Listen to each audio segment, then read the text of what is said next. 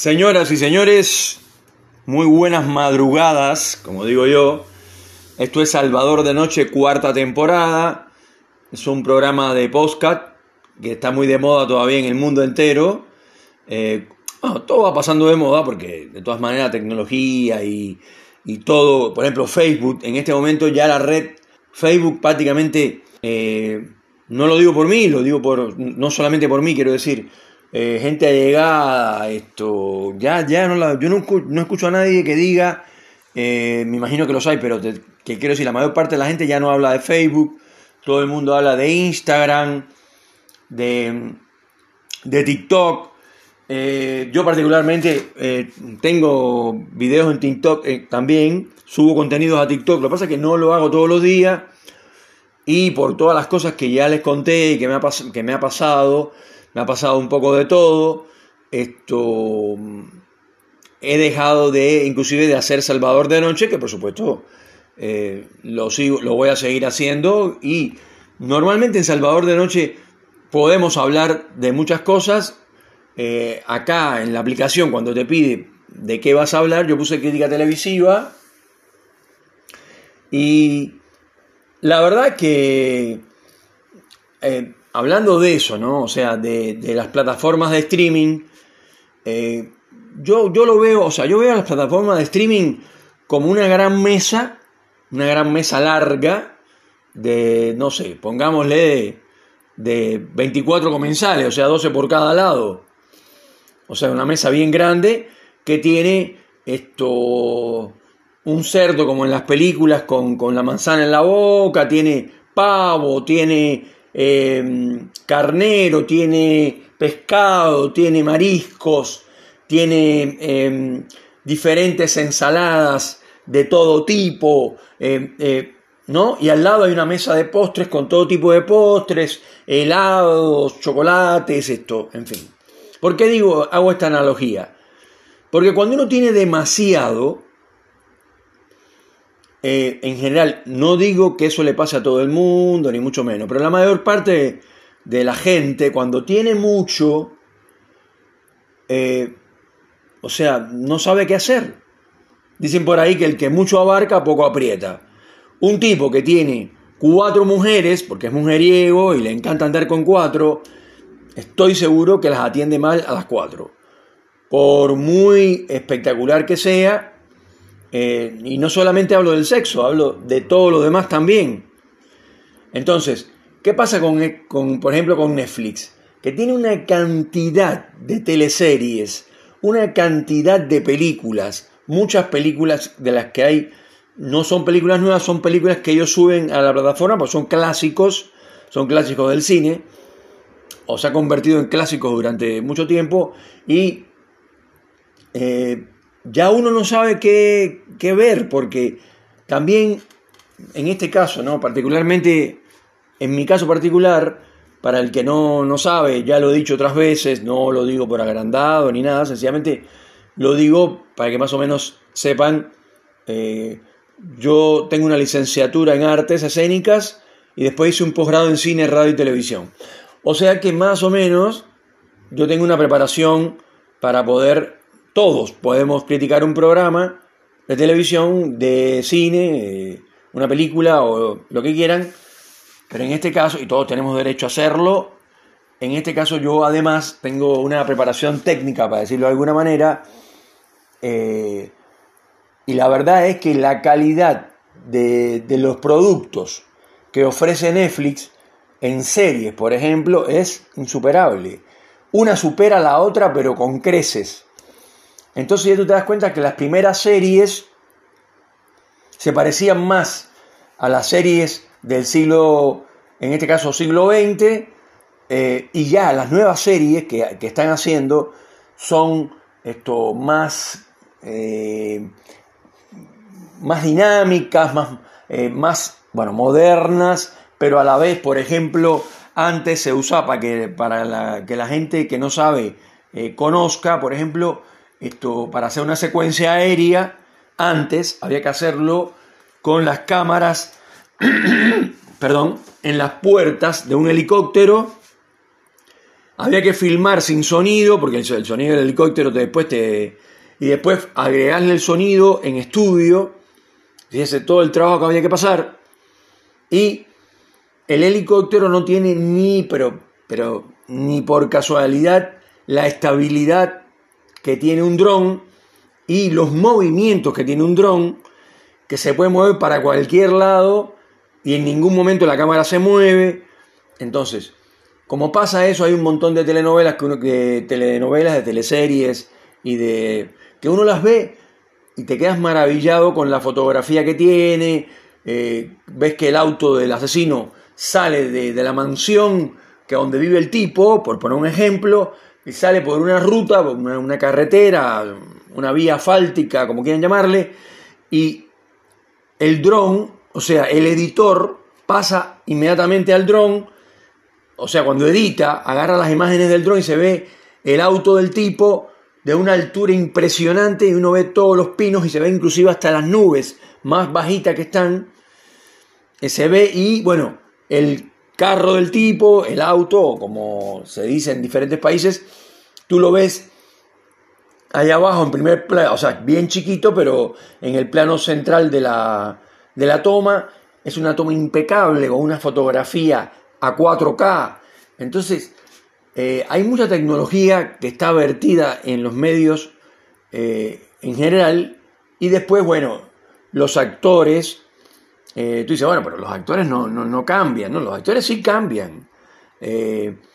por supuesto que hay actores en cualquiera de las series de Netflix, ya sea, depende de la nacionalidad y todo lo demás, hay, hay actores que son muy flojos, eh, que están muy mal de actuación inclusive, pero no tan mal como para que sea un desastre que uno no pueda ver las escenas de ese actor. Eh, porque el nivel, cuando nivelan, nivelan hacia arriba. Porque hay mucha gente, muy, muy, actores ya muy famosos, con mucha, con mucha cancha, con muchos años, que trabajan en las series y eso levanta el nivel actoral de la serie. Siempre lo he dicho, eh, acá en Latinoamérica hay dos países que son potencia en, actoral, en, o sea, en actores, en tener buenos actores. Y son Brasil y Argentina. En ese orden, Argentina es una potencia total en, actuación. Aquí hay muy, muy buenos actores de todas las edades. De hecho, el argentino típico medio, clase media o, o no, el tipo, el hijo de vecino, el que va a, comprar al supermercado, no estamos hablando ni de los ricos ni de los pobres, hablamos de, la gente que está en el centro, que cada día son menos, dicho sea de paso, pero no importa porque no es eso lo que estoy hablando, de pronto ese tipo mismo habla con alguien y tú sientes que que el tipo tiene un nivel de actuación en la manera de hablar, increíble cómo los argentinos actúan. Esto, son muy buenos actores como pueblo. Y, eh, por supuesto, los profesionales que trabajan en la actuación, por supuesto que hay ejemplos eh, de, de actores que son malísimos, pero en general, repito, los malísimos no son tan malos porque los buenísimos están muy arriba y tienen un nivel muy alto, entonces hay que nivelar para arriba. Entonces, volviendo a las series, no específicamente hablando, yo, he hablado de algunas específicas, eh, pero en esto es en general, no sé si le pasa a todo el mundo, pero en mi caso particular, yo por lo que estudié, eh, yo, por lo que yo tenía como, como para ver medios, por ejemplo, eh, yo cuando estaba en la universidad, eh, estudiando la licenciatura en arte estas que, les cuento, yo iba, esto les va a parecer mentira, pero ¿para qué voy a decir una mentira a esta altura del partido? Estamos hablando hace 30 años atrás. Yo iba todos los días, de lunes a viernes, al cine, a ver Cinemateca de Cuba, que así se llamaba el ciclo, que estaba en el, en el cine eh, la Rampa o si no en el cine Charles Chaplin, que es el cine insignia de esto, los festivales, eh, el Festival Latinoamericano de La Habana, que, es muy famoso, y que van, por supuesto, van todos los actores más famosos de las diferentes películas de Latinoamérica e Iberoamérica, van españoles también, etc. Entonces yo iba, yo he visto ciclos de cine polacos, ciclos de cine húngaros, ciclos de cine rusos, ciclos de cine chino, ciclos de cine. Entonces tú dices, no, pero este tipo es un loco. No, esa era mi carrera. Yo, yo era, o sea, era lo que yo estudiaba y a mí me parecía, a mí me, encantaba además. Obvio que había días que me aburría porque era tan mala la película eh, eh, que, me, levantaba y me iba del ciclo, pues horrible, un ciclo de cine de, de la antigua eh, Neymar o como se, se, llame, un país asiático que está ahí al lado de Mongolia, ahora no me acuerdo bien cómo se llama, no importa, porque no es el tema, y después iba a, otros cines, otros cines normales, de los circuitos más normales, las películas se ponían en La Habana, se ponían las películas que se estrenaban en Hollywood, se ponían en La Habana un año después, en los mejores tiempos, un año después, nueve meses después, como muy cercano. Entonces, esto, por supuesto, también iba a, ver los ciclos de cine, esto, digamos, de los, del circuito comercial. Eh, el caso es que siempre me fascinó el cine y la televisión. Me pasaba horas viendo televisión, primero en blanco y negro, un televisor ruso, como la canción de, de mi amigo Carlos Varela, que es un trovador cubano, que mucha gente conoce y otros no tanto, eh, que ha estado acá en Argentina. De hecho, en mi face hay una foto con él de hace muchos años que estuvo acá en Neuquén, eh, estuvo en el casino eh, cantando y bueno, bueno, nada, nos vimos. Obviamente el tipo se acordaba de mí porque era compañero mío de la universidad. Los dos estudiábamos actuación, artes escénicas y bueno, por supuesto que él eh, se dedicaba también a su música, que fue lo que después lo hizo famoso. A lo que voy con todo este bagaje este, cultural es que las cosas cambian, la dinámica de, la obra de arte cambia y la verdad es que eh, ya nadie lo ve, pero ver televisión de aire es todavía, por ejemplo, en este país es todavía, eh, digamos, eh, que hay grandes masas que ven y cada día, cada día ven más televisión de aire que no vale nada, porque está paga, la en este caso es televisión una repetidora que, se, lo, paga el Estado, digamos. Y la televisión de aire es algo precario, arcaico, no siempre, pero hay muchos programas que están muy encartonados, que ya son muy viejos en concepto, etc. Esto de, de, los, de las bases de streaming, de la televisión, eh, que uno selecciona, que uno le puede dar para atrás, regresar, ver de nuevo, una escena que te gustó, algo que te pareció que no viste bien. Parece una tontería, parece algo muy sencillo, pero no lo es. Entonces, volviendo al tema de las telenovelas y teleseries de Netflix, hay muchas o algunas malas, pero la mayor parte son buenas y muy buenas.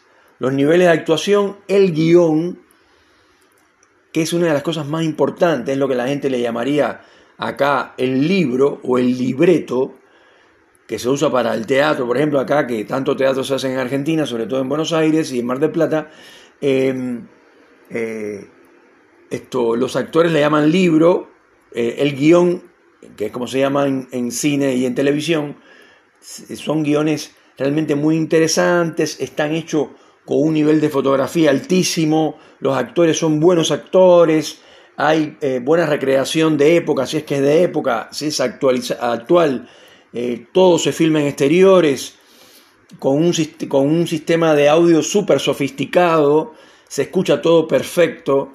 Em, ahora ya no se filma con, con cámaras de cine, se filma con cámaras de televisión únicamente y tienen monitores especiales, eh, los drones que hablaba al principio, y a eso súmale esto, la dirección de actores, el, maquillaje, esto, la gente que... Bueno, toda la maquinaria televisiva y, y cinematográfica ha cambiado, como todo, para bien en este caso, y la verdad es que hay mucha, mucho, muchas, esto, muchos, hay muchos productos en Netflix, que es la que yo puedo hablar porque es la que veo, eh, eh, de una calidad extraordinaria y después de gusto para todos los gustos. Desde gente que le gusta ver animados, que no necesariamente pueden, tienen que ser niños, hasta, yo no, a mí no me gustan, pero eh, em, hay películas del oeste, pero ya nuevas, hechas con otra tecnología, el tipo dispara y se ve como la bala viaja eh, o sea, los trucos eh, que ahora lo hacen con, sistema digital, estos son increíbles. Eh, la verdad es que nadie lo, nadie, o sea, nadie habla de esto, pero los más grandes, sobre todo los mayores de 50, pueden decir, pueden decir en algún momento, ¿cómo han cambiado las cosas? ¿no? Porque los celulares hace eh, no sé, 10 años atrás era un desastre. Tecnológicamente comparados con los actuales, eran un desastre. Sin embargo, a uno le pare... Yo era vendedor de, o sea, era gerente de una empresa de ventas de telefonía celular y estaba enamorado de los StarTAC, que eran un pedazo de plástico de mierda con una antenita y que tenía una pantalla roja y la gente decía, una pantalla color encima una, pantalla de, un centímetro de ancho. Entonces, ahora los smartphones son una cosa de locos. Eh, ya se filma en 4K, pero hay hasta 7K. Esto siguen subiendo, o sea, la, tecnología tuvo una explosión que, que, es imparable, ¿no? Ha crecido exponencialmente y esto se refleja en los productos televisivos y en los productos de entretenimiento. Entonces uno puede ver en su casa sin tener que ir al cine, que es carísimo. Me encanta ir al cine, ya lo dije antes, eh, pero ir al cine ahora para los desclasados sociales es imposible, porque es muy caro el, boleto para entrar y después, bueno, eh, si compras esto, algo para comer o para tomar, ahí se te va un montón de dinero que obviamente puedes dedicar a otra cosa si es que lo tienes y si no lo tienes, bueno, listo.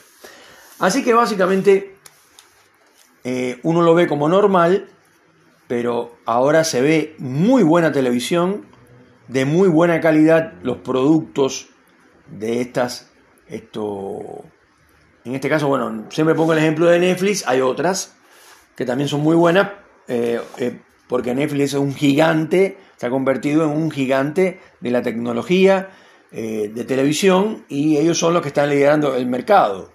Entonces, y además Netflix es lo que yo puedo ver, entonces no me puedo meter a hablar de otras, de otras plataformas porque no las conozco o he visto muy poco, pero lo que he visto en Netflix realmente es de muy buena calidad, casi todo, eh, los, guiones son muy buenos.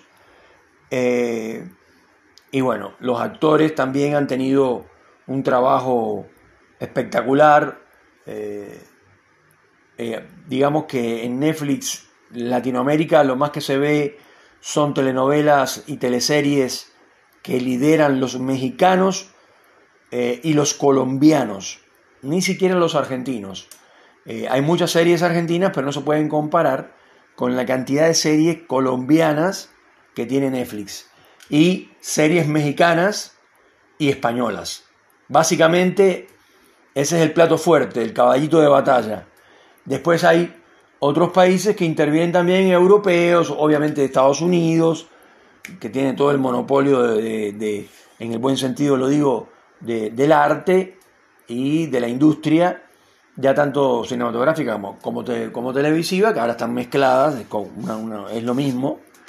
Así que bueno, la verdad es que los invito a que vean esto Netflix, a que vean las series eh, yo después voy a analizar un par de series que estoy viendo, pero primero tengo que terminarlas de verla para comentárselo.